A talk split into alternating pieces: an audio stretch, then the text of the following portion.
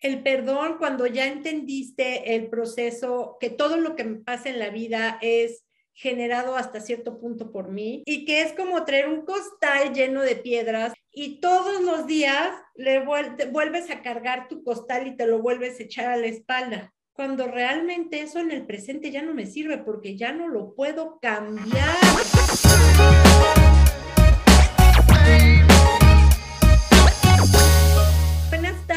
Y así de rápido es otra vez miércoles porque no solo de casa te cambias, Cuéntame, ¿qué pensaste del podcast pasado en donde platicamos de tu propósito, de tu meta crucialmente importante, de lo importantísimo que es tener un plan y seguirlo? Pero lo más importante es entender por qué quieres las cosas y cómo quieres las cosas. Y muchas veces la vida nos tira del camión.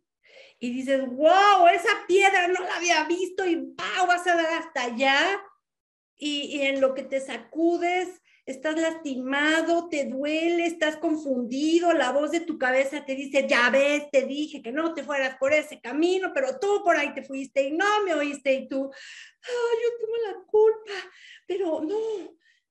Y bueno, en estos dos años, ¿a quién no le ha cambiado la vida?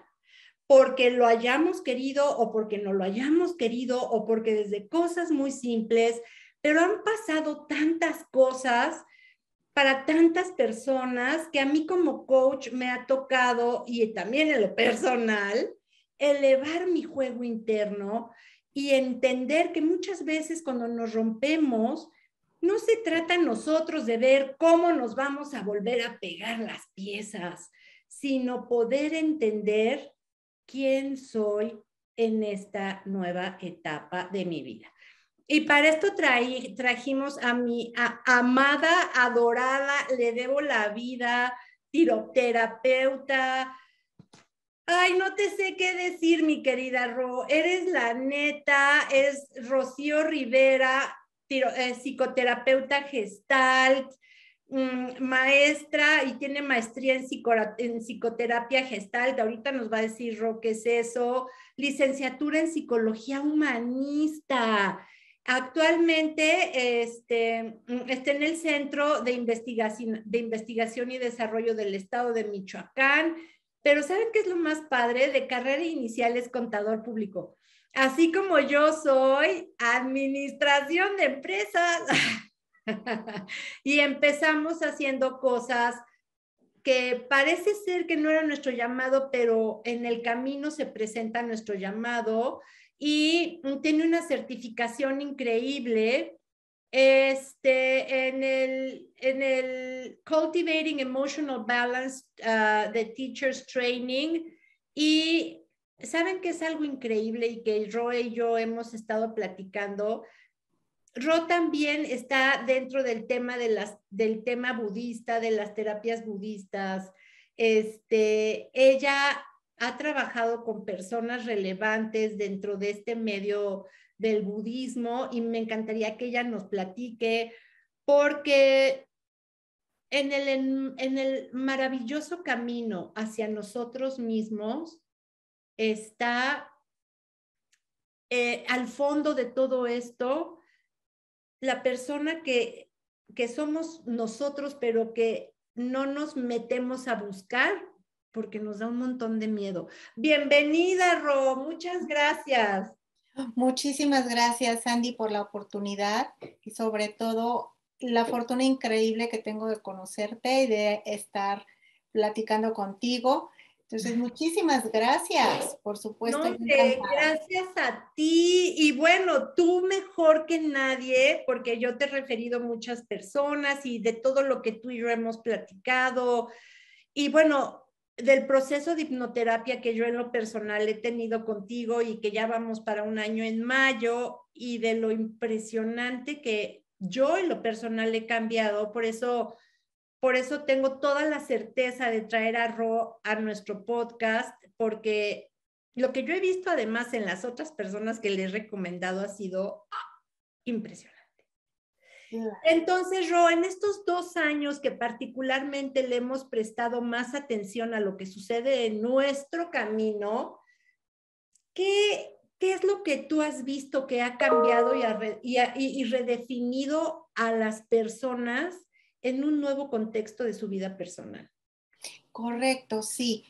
Vamos a ponernos un poquito en contexto y recordar que el cerebro humano es un órgano tremendamente social y que hemos estado confinados durante mucho tiempo por todo, e, toda esta pandemia. Entonces hemos estado online, offline, online, offline, de manera intermitente y eso al cerebro no le gusta. Es un cambio. Acordémonos que a tampoco le gusta el cambio al cerebro. El cerebro eh, tiene muchas conexiones neurológicas ya hechas de manera automática porque no le gustan los cambios, entra en economía de esfuerzo. Entonces, este estado de confinamiento, de aislamiento, por supuesto que nos ha afectado de manera incluso neurológica. Nuestro cerebro necesita el contacto. Y entonces, de manera muy personal, yo como terapeuta gestalt y como todos los gestaltistas, el contacto, la presencia del otro, la co-creación de un campo es súper importante. Y yo decía, consultas online, nunca. Yo necesito sentir a la persona y que la persona me sienta a mí. Y curiosamente me he dado cuenta que co-creamos igual de mágico en otro sentido qué increíble es la neuroplasticidad de nuestro cerebro, cómo nos vamos adaptando. Y este mundo es del que se adapta. Correcto. Dijiste un término que a mí me encanta, que son las economías que hace el cerebro cuando se enfrenta a todo esto. ¿Tiene algo que ver con el factor de, ay, tengo miedo, me congelo, mejor voy, huyo? O, qué hago o peleo. ¿Eso tiene que ver con las economías del cerebro? Tiene que ver, mm, no necesariamente, sí tiene que ver con una reacción biológica, por supuesto que sí, que es lo que llamamos sobresalto. Correcto. Y yo ya tengo mi patrón hecho y algo se sale de ahí, me voy a sobresaltar y es, es una reacción muy, muy, muy parecida a sentirse en amenaza. Y el cerebro reconoce una amenaza, sea real o sea imaginada. ¿Ok? Y revisemos cuántas veces nos hemos imaginado amenazas. y se echa a andar, se echa a andar todo el proceso de estar en riesgo, de estar en amenaza y se, se detona todos los aparatos para defenderse, para esconderse, para pelear. Por supuesto que sí o para congelarse también. Entonces, ya tenemos cuatro diferentes estados. Sí tiene mucho. Exacto, en todos estos procesos de cambio, de alerta, de, que también segregamos adrenalina, cortisol, salimos de un estado que nos parecía, que nos parecía conocido y esto, ¿tú crees que es lo que más angustia nos causa? La incertidumbre. Totalmente la incertidumbre tiene que ver también con el cambio. Yo no sé si esto va a seguir igual, la incertidumbre nos genera una gran cantidad de ansiedad. Y eso está bien hasta un punto, porque hay, hay una cierta cantidad de estrés necesaria, incluso deseable, porque inyecta bastante energía para resolver. El punto es cuando nos quedamos sobre pensando las cosas y entonces ahí ya no estamos solucionando nada, sino estamos entrando en un proceso cíclico de puro estrés. Y comienzo a imaginar escenarios cada vez más catastróficos que yo te apuesto que el 90 para ser benévolos por ciento de ellos nunca se van a dar. Correcto. Pero, ¿Y pero perdón, perdón, genera mucha ansiedad. Eh, eh, a eso iba. ¿Cómo son amigos la angustia y la ansiedad o viene siendo la misma cosa? Ok, ansiedad es cuando entramos en ese estado de alerta, de amenaza y no sabemos exactamente de dónde viene. Ok. Es ansiedad. Angustia es una mezcla entre tristeza y miedo que se parecen mucho en las reacciones físicas y biológicas del cuerpo, porque las dos vienen de una eh, misma emoción primaria, que es el miedo. El miedo es una gran familia de emociones. Y en esta época donde desafortunadamente como personas, como familias, como entorno, como sociedad, hemos sufrido muchas pérdidas que han sido desde perder mi trabajo, desde perder mi ciclo, mi círculo de amigos, desde perder mis rutinas, hasta perder a alguien de mi familia o perder relaciones importantes o divorcios o separaciones. ¿Cómo nos podemos acoplar a esto en una sociedad que en su mayoría está en una situación de alerta o que no me puedo reunir con alguien o que estoy en confinamiento y para mí tal vez ir a la oficina era un escape, pero ahora tengo que estar aquí en mi casa y acabo de tener una pérdida. ¿Cómo podemos enfrentar esto? Bien, vamos entonces a revisar un poquito. La pérdida es el detonante universal de la emoción de la tristeza. Pérdida de cualquier tipo puede ser hasta una pérdida subjetiva, la, pérdida de mi nombre, de mi estatus, de mi presencia, la pérdida eh, de, mi trabajo. No solamente es la pérdida de un ser querido, pérdidas hay muchas y se sienten tremendas. ¿Cómo te sientes cuando se te pierde el teléfono? Claro, ¿no? Pero todas se relacionan con esta gran, gran emoción que es la tristeza. Y la tristeza de todas las cinco emociones básicas es la que más energía consume en el ser humano. Mm. Entonces, aunado al contexto que vivimos tan volátil, tan incierto, tan cambiante, tan paradójico, le vas a aunar la sensación de tristeza, pérdida. Entonces, ahí lo que empieza es haber un proceso de duelo que no, no se está dando, porque hay un duelo colectivo. La tristeza, una de sus principales eh, funciones em, saludables es buscar el acercamiento con un otro. Y fíjate cómo no, tú ves a alguien que está llorando y te provoca acercarte y decirle, ¿estás bien? Esa es su función saludable primaria. Pero resulta de que estamos viviendo un duelo colectivo en el que todos hemos tenido una pérdida de algún tipo. Es un duelo trunco. ¿Qué podemos hacer? Lo que está demostrado, y no es que no me estoy refiriendo a mis estudios budistas, que sí, hace 2500 años ya sabían, pero como ahora la Universidad de Berkeley lo ha comprobado, pues entonces ahora sí, ya lo podemos aceptar. Ah, entonces, las técnicas autocompasivas el ser bueno contigo, el hablarte lindo. ¿Cómo te hablas? ¿Cómo te tratas?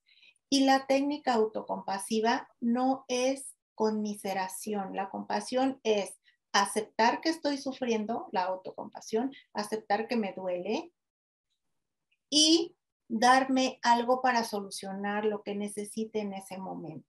En ese momento, porque la pérdida es pérdida desde donde la veas. Sin embargo, hay algo que en ese momento puedes necesitar y a lo mejor es desde un abrazo que puede ser el mismo tuyo, un abrazo emocional, si no hay forma, o un abrazo chiquito de un té calientito. Todo para mí, con lo que yo me pueda cuidar y apapachar un ratito, porque eso es lo que la tristeza me pide, eso es lo que el duelo me pide. Entonces, entendiendo como cuando tenemos una serie de pérdidas en un periodo de tiempo corto, porque eh, en muchos casos son cambios de vida impresionantes. En mi caso, a mí la vida me cambió impresionante de vivir con mi hijo y estar casada y tener muchos perros y tener una vida así, pues de pronto estoy sola en mi casa. Mi hijo se fue a vivir a otro continente, el matrimonio terminó, este, tuve una pérdida que fue muy importante para mí de mis perros, este, todo el cambio ha sido muy doloroso, mi mamá se volvió a enfermar gravemente, no puedo ver a mis hermanos como los veía y a la gente a la que ves en tu día a día no la puedes abrazar, te tienes que poner la cosa, tienes que estarte haciendo y haciendo y haciendo y haciendo pruebas de COVID. Y cuando tienes varias pérdidas, muchas veces se nos olvida y cuando las pérdidas, algunas de ellas fueron así de, me dormí bien el viernes y me desperté el sábado y ¡guau! ¿Qué pasó? ¿No? Claro. ¿Cómo puedo consolarme o cómo puedo empezar mi viaje interior cuando se me cayó la piel a cachos porque lo que yo sabía que existía ya no existe y que además me tengo que mantener firme, estructurada y constante para conservar lo que tengo. Cuéntanos qué podemos hacer y cómo podemos acceder a nuestro poder interior en una situación en donde yo, mis mismos pensamientos me atacan consistentemente. Claro, por supuesto.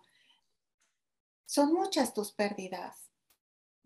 y además, eh, compruebo una vez más el enorme ser humano que eres. Ay, gracias. De verdad, me siento muy orgullosa de ti. Y sí, son muchas pérdidas. Y como se, como se dice, bueno, en inglés hace un poquito más sentido, the only way is through. Exacto, el único camino es a través. Sí, sí, porque de otra forma es como si tuvieras una herida y le pones maquillaje para que no se vea, eso se va a seguir y se va a seguir y se va a infectar. Entonces, acordémonos también que detrás de la emoción más fuerte, detrás de la emoción más fea, se encuentra la solución y la oportunidad, siempre. Solo que primero nos vamos a atender nosotros. Correcto. Como cuando esta, hay esta frase budista que dice, cuando alguien o algo, vamos a ponerlo, te dispare una flecha envenenada en el corazón, antes de salir a buscar quién te disparó, acuérdate que eres tú quien tiene clavada una flecha en el corazón. Primero tú. Nos atendemos nosotros para poder just go through. Sí, para poder atravesar. Para poder atravesar. Y alguna de, de, de estas como detonadores de ansiedad, también es que queremos regresar a como estábamos antes y eso es imposible.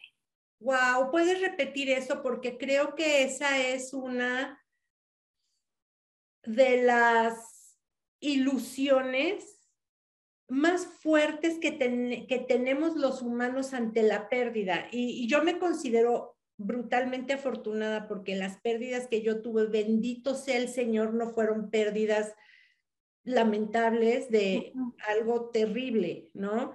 Entonces, pero yo sé que hay muchas personas que tuvieron pérdidas de vidas lamentables y que en ese caso es difícil vivir varios duelos al mismo tiempo y queremos que las cosas vuelvan a ser como eran en una ilusión.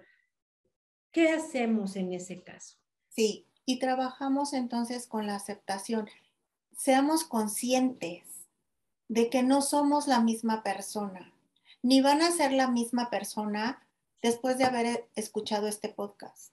Es imposible. El cerebro neuroplásticamente ya va a cambiar. Tu filtro con el cual decodificas la experiencia que vives va a cambiar. Entonces, el querer, el aferrarnos a ser las personas que antes éramos o que todo fuera como era antes, como lo dices muy bien, es totalmente ilusorio. Cambiamos instante a instante, momento a momento. Y dice, dice el maestro, sí, la mala noticia es que todo cambia. Y la buena noticia es que todo cambia. ¿Sí? sí. Y entonces también respetar nuestros procesos, respetar que somos seres emocionales. Hay una enorme como, no sé, como, como una mala idea que, que la persona que es emocional es débil. Y perdón, pero es más fácil no sentir y voltearme para otro lado, ¿ok? Entonces, a veces dicen, ay, mira, es débil, está llorando. Perdón, pero para poder llorar dentro de un contexto público o frente a otro ser humano, se necesita mucha valentía. es más fácil aguantarme. Sí. Cuéntanos y, más, y déjame decir una última cosita, porque es importante que sepan, se vale, las emociones no vienen solas. Y se vale estar muy triste porque tengo una pérdida grande. Y se vale al mismo tiempo estar muy contenta porque estoy viendo a mi mascota, a mi hijo, porque me estoy tomando un helado de chocolate. Es válido. Como dice nuestra buena este, amiga y colega Mayra, aunque esté triste, me amo. ¿Y ¿Cuáles son los pasos de un duelo, los procesos del duelo? Como ayer te escribí por no estar viendo que te puse una palabra rara y que me dijiste, ¿qué es eso? Y yo, soltar. Es muy fácil decir, aprende a soltar, no te apegues, no te, no te agarres como garrapata de eso, suelta. Es muy fácil decirlo, pero hay que pasar por un proceso de duelo para poder soltar. Cuéntanos cuáles son los pasos de un proceso de duelo, por favor. Mira, hay diferentes teorías en cuanto a cómo las etapas que tiene un duelo. Algunas teorías dicen que cinco, otros que tienen siete, pero yo quiero rescatarte más que nada de todo este proceso, uno muy importante. Claro, está la tristeza, sientes la pérdida, luego te enojas, pero en el momento en que aceptas, ese es un momento así como de un parteaguas. Y aceptar no quiere decir resignarse, no quiere decir victimizarse y tampoco quiere decir negar. Aceptar quiere decir que yo sé lo que está pasando. Así, tal cual. Conciencia. Conciencia, insight, reflexión, todo lo volutivo.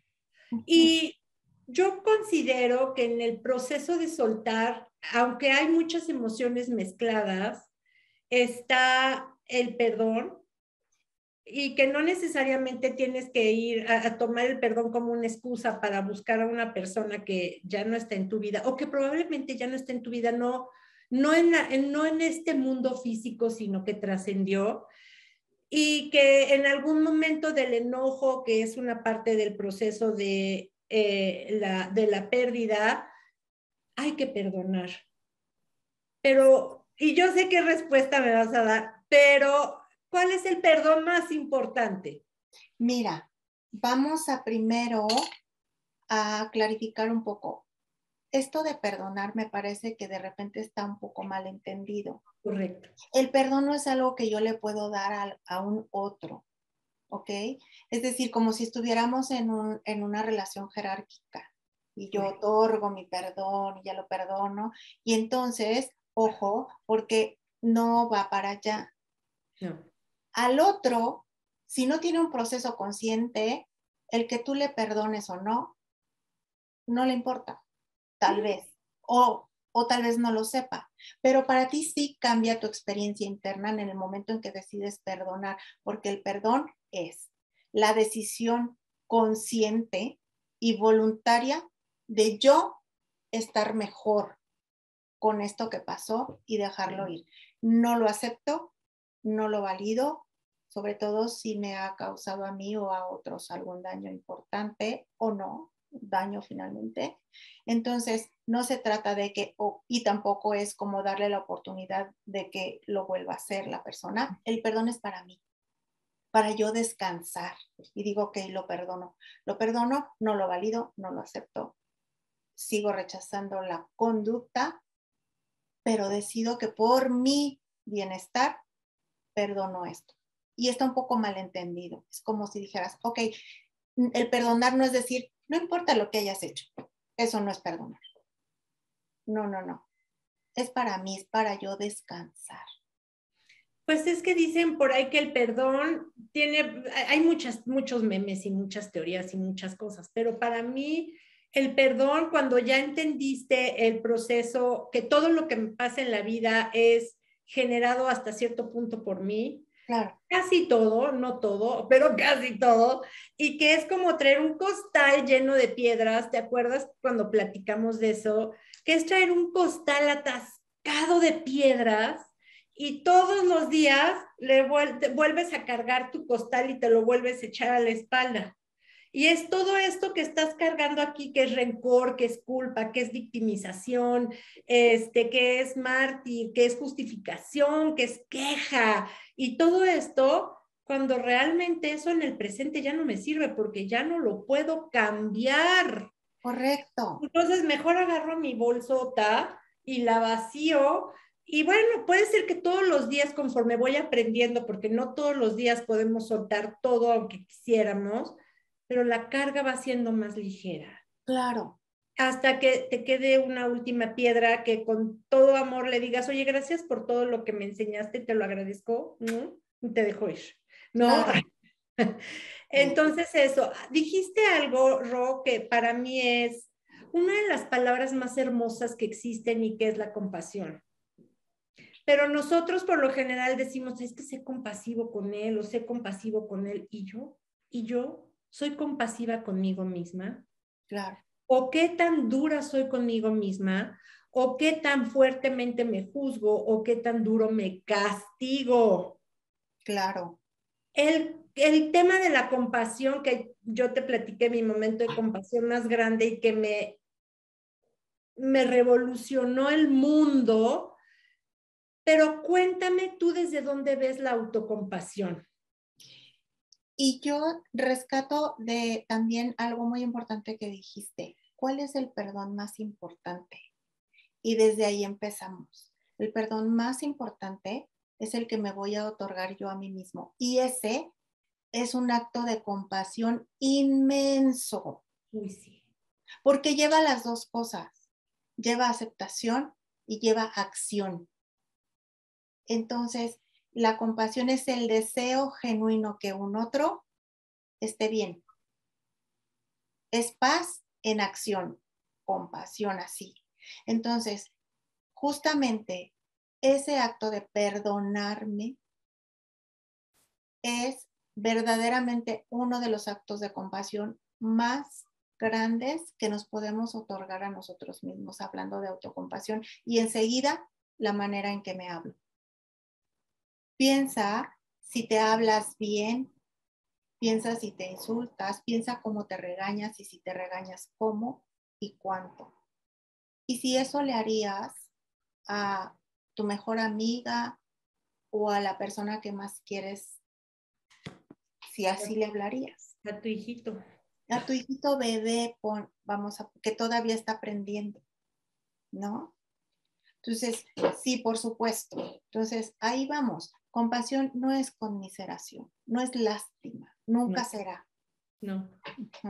Es, fíjate que hay un libro que yo amo y que te lo compartí muchas veces de un hombre que era de, del grupo de los Navy SEALs en Estados Unidos, eh, que es brutal ese libro porque él es un hombre realmente fuerte en temas de su, de su mentalidad y de todo, pero llegó un momento en que se empujó tanto que se, se, empezó a sentir brutalmente enfermo y brutalmente lastimado, porque él se había empujado tanto que un día su cuerpo simplemente decidió renunciar a su, a su exigencia.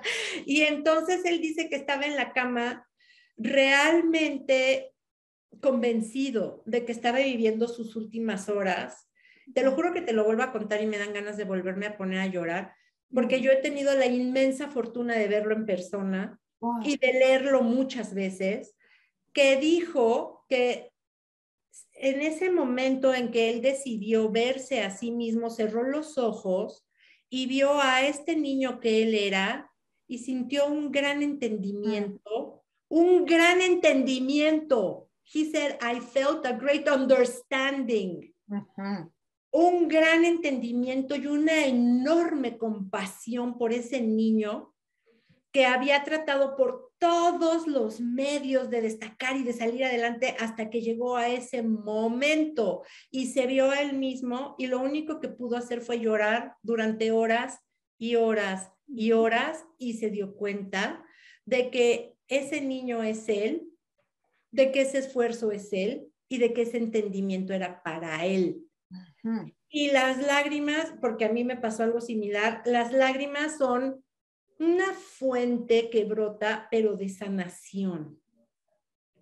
Y en ese momento tan gigantesco de que logras entenderte, porque siempre estamos tratando de entender, ay, es que entiéndeme, ay, es que entiéndelo. Y tú, ¿cuándo vas a voltear a entenderte?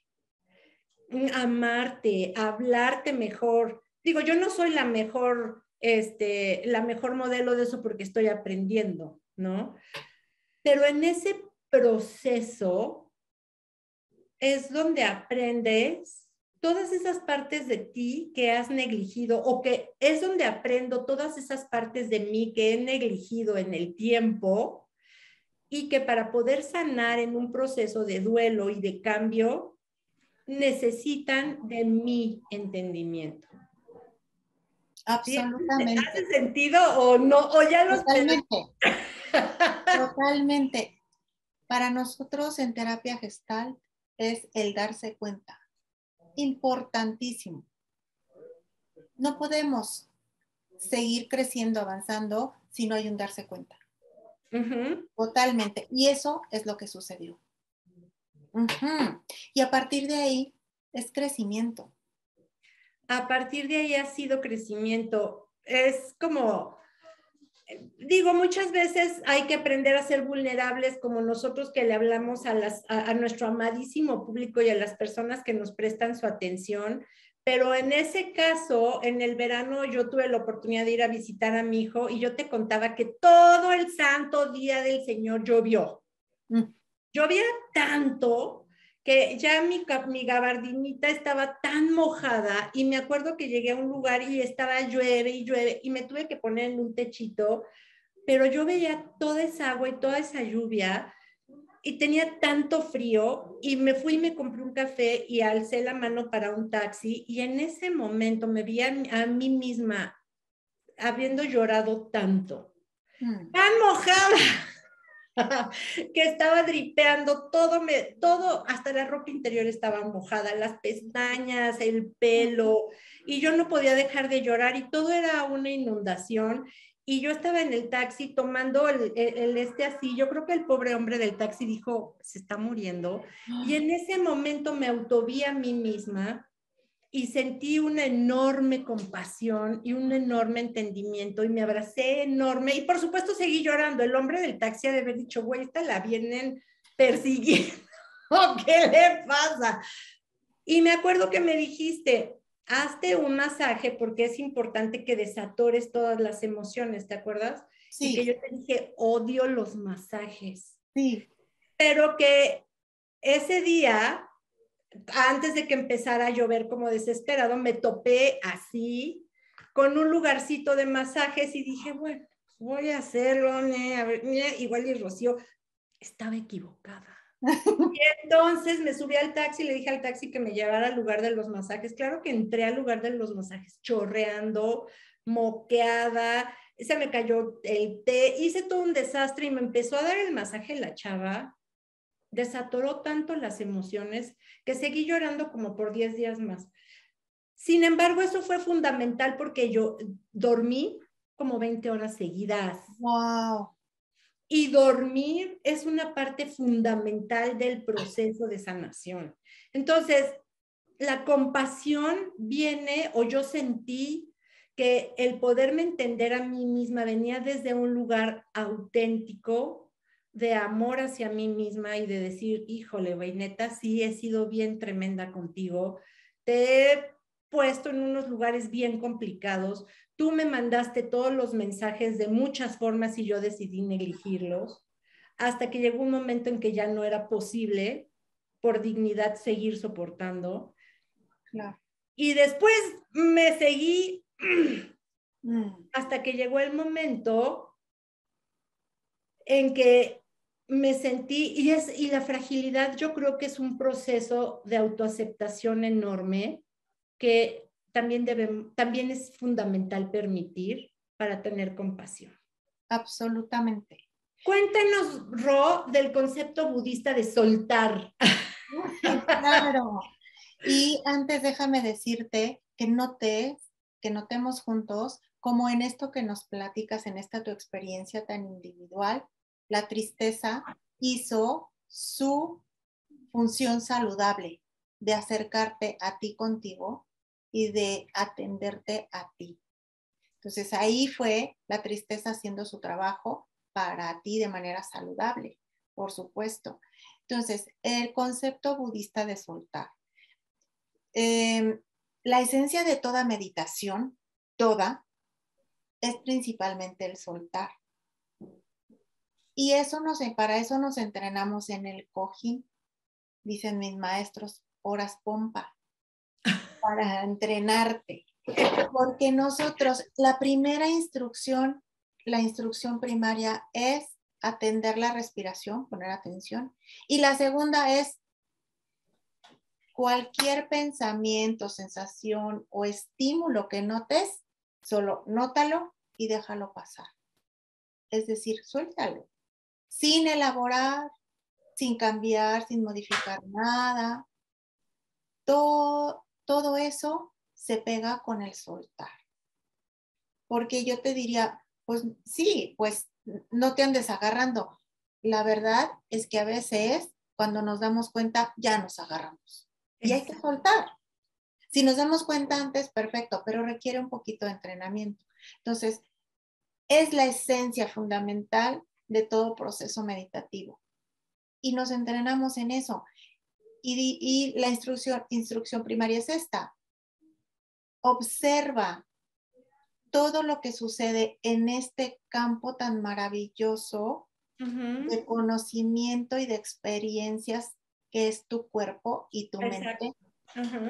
Y observa todo lo que ahí sucede como si fueras un tranquilo anfitrión parado en una esquina, observando a todos sus revoltosos invitados. ¡Ay, wow! Sí, y así lo hacemos. Entonces hay un entrenamiento importante y creamos además conexiones neuronales. ¿Y te acuerdas que en, en un libro que yo leí, porque en este proceso he leído todo lo que me he encontrado de cuál era el camino del medio y el camino noble. Y el camino del medio era de, ¿por qué me voy a quedar en donde está la trayectoria de la bala si me puedo hacer a un lado? Y ese era el, o sea, el camino, me puedo, me puedo decidir hacer a un lado para quitarme de la trayectoria de la bala, que es precisamente seguir aferrada, aferrada algo que me está haciendo mucho daño porque quiero que las cosas vuelvan a ser como eran o porque me siento víctima o porque quiero culpar o porque no me perdono. Y que, que dijimos que el apego era impermanente, insatisfactorio y vacío de significado. Correcto. Oh, yo cuando aprendí eso casi fue como darme un knock en la cabeza. y se lo recomiendo que lo que, lo, que por favor lo, lo, apunten, que el camino es, el, el estarte aferrando es impermanente, insatisfactorio y vacío de cualquier significado. Así es. Pero está lleno de, es que me lo hizo, es que de selfish, que es egoísmo, ¿no? En el mal sentido de la palabra. Entonces, dinos, o si tú te acuerdas lo que me dijiste ese día, sería fantástico.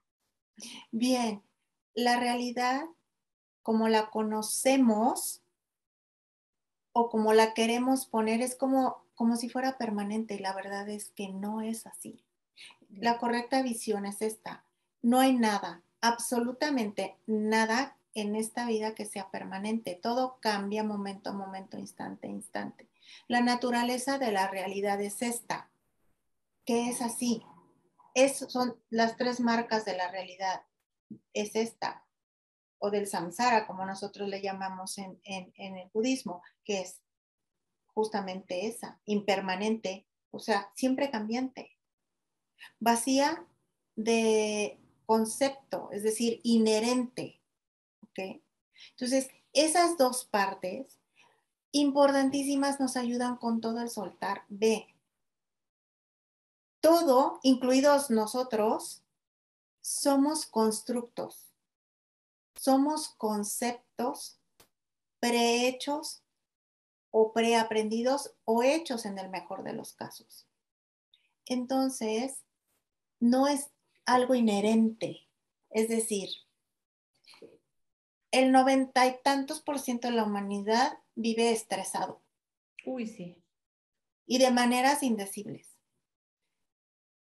Yo te eh, platicaba algún día, no es como que nace un niño, el doctor va y toma al bebé y le dice a la madre, tuvo un niño o tuvo una niña, o dio a luz un niño o dio a luz una niña. No le dice, felicidades, le nació un estresado.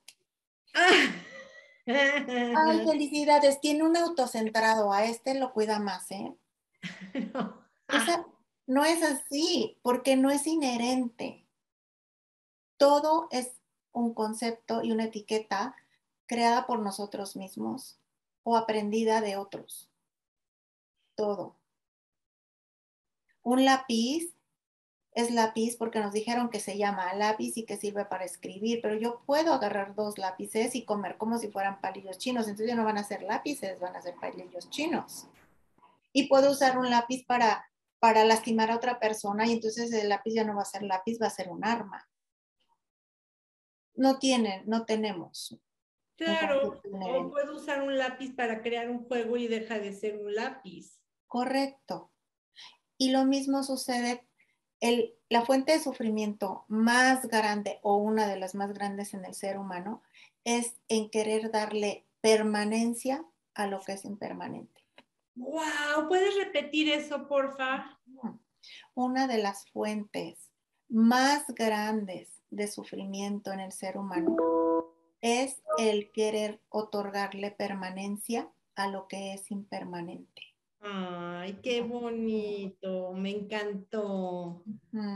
Pues, ay, Ro, tú no te puedes imaginar lo que yo disfruto platicar contigo. Si por mí fuera, yo podría hablar contigo 10 horas diarias, porque tienes tanta claridad y tanta riqueza de conceptos y una manera tan espectacular de transmitirlos que yo espero que hoy para los que nos escucharon, si se llevaron una cosa de todo lo que dijimos, que sea para que encuentren su camino o vuelvan a encontrar su camino o eh, haya una lucecita por ahí que digan, ay, wow, sí, o esta noche hagan un ritual para ustedes, el que ustedes decidan, un masajito de corazón, abrazarse, lavarse los dientes y decir, ay, qué bonitos dientes tengo, o eh, no sé, la noche abrazarse y dar gracias y decir, wow, gracias porque yo existo, porque soy yo, porque yo lo hago posible. Creo que esto es un paso importantísimo en poder empezar a hacer un mundo mejor para nosotros y si es mejor para nosotros, es mejor para los que nos rodean.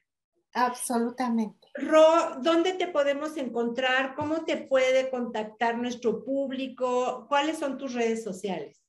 Bueno, mira, eh, me pueden mandar correo electrónico a r.elena.riverozeta.gmail.com.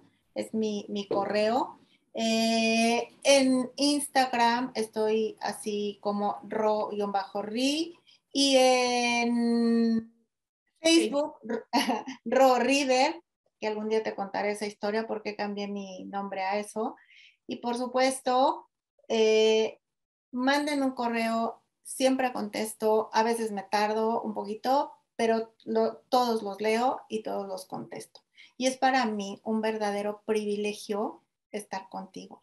Ay, gracias, Ro. Y quiero decirles algo bien importante. Pedir ayuda es valentía Pedir ayuda es amarme mucho a mí mismo. Pedir ayuda es tenerme compasión y decir, solo no, no puedo o no quiero o no sé por dónde. Y ese es el principio de la sanación. Pedir ayuda es algo de lo más fundamental que podemos hacer y es el principio de, pues, de la luz, porque aunque llegamos solos y nos vamos solos, en el proceso estamos siempre con alguien.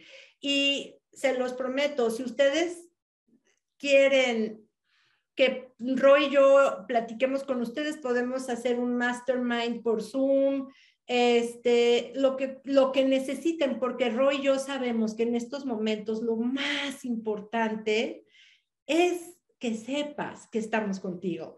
Y como siempre, Sandra Hendrix, todos los miércoles, porque no solo de casa te cambias, mi teléfono es 55 40 49 6686. Mi Instagram es Sandra-Hendrix- mi Facebook es Sandra Hendrix.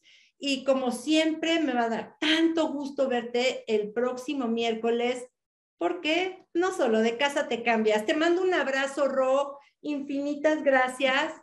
Gracias a todos ustedes que nos hacen el inmenso favor de escucharnos, de compartirnos y síguenos en YouTube o en donde nos quieras seguir, pero síguenos. Muchísimas gracias. Gracias, muchas gracias siempre.